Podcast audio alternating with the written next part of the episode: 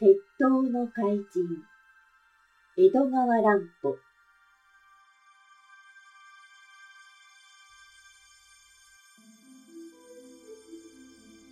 地下室の幼虫。さてその夜の9時かっきりに高橋さんはお化け屋敷の地下室の階段を降りていきました。札束の入った風呂敷包みの一つを小脇に抱え一つを左手に下げ右手には懐中電灯を持って足元を照らしながら一段一段おずおずと階段を降りていきます。まだ雨は降っていませんがいつ降り出すかわからないような真っ暗な夜です。道もない草むらをかき分けてここまで来るのもやっとでした。高橋さんは立派な実業家ですから、お化けを怖がるような人ではありませんが、それでもなんとなく気味が悪いのです。それに、地下室に待ち構えている相手が、例の恐ろしいカブトムシだと思うと、なんだかぞーっとしてくるのでした。でも、かわいいケンジ君を取り戻すためですから、どんなことでも我慢するつもりです。コンクリートの階段はひび割れて、その間から草が生えているので、うっかりすると足が滑りそうになります。高橋さんは用心しながら、だんだん深く降りていきました。懐中電灯を消すんだ。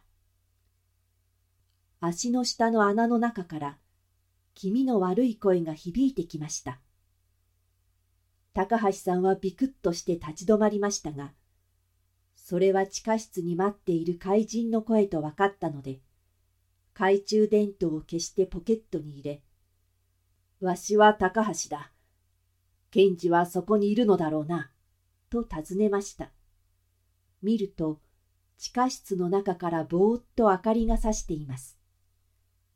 伝統ではありません。ろうそくの火のようです。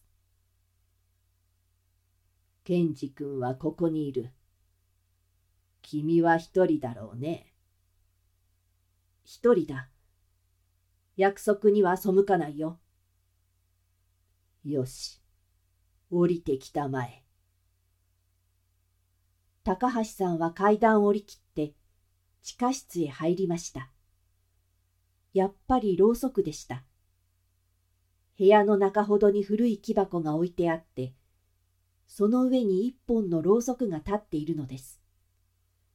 そのろうそくの向こう側に、なんだか黒い大きなものがもぞもぞとうごめいています。高橋さんはぎょっとして逃げ出しそうになりました。そこにはお化けがいたのです。真っ黒なやつが大きなまん丸な目でじっとこちらを睨んでいたのです。それはあの人間よりも大きなカブトムシでした。それはビニールのこしらえ物で中には人間が入っているのですがそうと知っていてもこんな寂しい穴蔵の中でこの巨大な幼虫と差し向かいになるのは気持ちの良いものではありません。ふふふふ。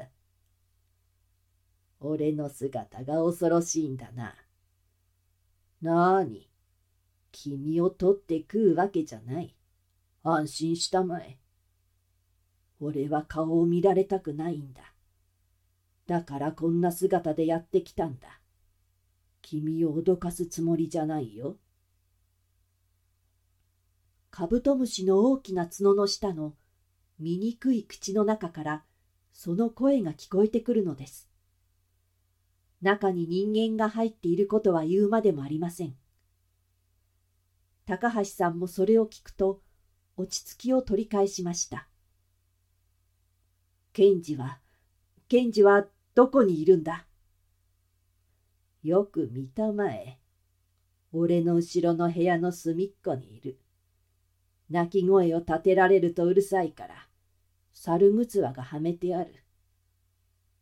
君に引き渡すまでは、このままにしておくよ。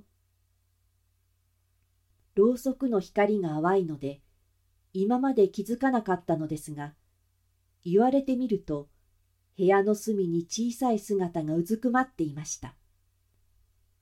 ケンジ君はかわいそうに、後ろ手に縛られて、手ぬぐいでしっかり口の辺を縛られています。さっきからお父さんの姿を見ていたのでしょうが、立ち上がることも声を出すこともできないのです。たった一日の間になんだかひどく痩せたように見えます。さあ、ここに約束の一千万円を持ってきた。これをやるから、早く検事の縄を解いてくれ。よし。金は確かに受け取った。まさか偽札ではなかろう。君はそんな小細工をする人とは思わない。しかしもし偽札だったら、俺の方にはちゃんと仕返しの手立てがあるんだからな。それじゃあ、ケンジ君は返してやる。俺はこんな不自由な体だから、君がここへ来て、縄を解いて、勝手に連れて行くがいい。いかにも、カブトムシの足では、縄を解くこともできないわけです。そこで高橋さんは、気味の悪いカブトムシのそばを避けるようにして、部屋の隅に近づき、ケンジ君の縄を解き、手を取って立ち上がらせました。そして猿ぐつわの手ぬぐいをほどくと、そのままケンジ君を引っ立てるようにして、階段を駆け上り、外に出ると、いきなりポケットの懐中電灯を取り出して、スイッチを押し、原っぱの方に向かって振り照らしました。それが合図でした。闇の中から草むらを這うようにして、黒い影があちらからもこちらからも地下室の入り口に向かって駆け寄ってきました。言うまでもなく、中村警部の部下の刑事たちです。少しも音を立てないで、黒い人の姿が一人、二人、三人、五人、十人。たちまち地下室の入り口に集まりました。暗くてよくわかりませんが、夕方の御用聞きに化けた刑事もその中にいるのでしょう。十人が十人とも天でにいろいろなものに化けています。刑事や警官らしい姿の人は一人もおりません。地下室は一方口です。この階段の他に出口はありません。もう怪人は袋のネズミです。こちらは十人、相手は一人。いかなる魔法使いの怪人でも、とてもかなうものではありません。声も立てず、刑事たちは次々と階段を降りていきました。ろうそくは元のままに、鈍い光を放っていました。巨大な幼虫も元の場所にうずくまっていました。刑事たちが入っていっても、相手は少しも動きません。しーんと静まり返っています。あまり静かにしているので、なんとなく気味が悪くなってきました。僕たちは警察のものだ。さすがの怪物もまんまと罠にはまったな。一人の刑事が大声で怒鳴りつけました。すると、ああ、これはどうしたことでしょう？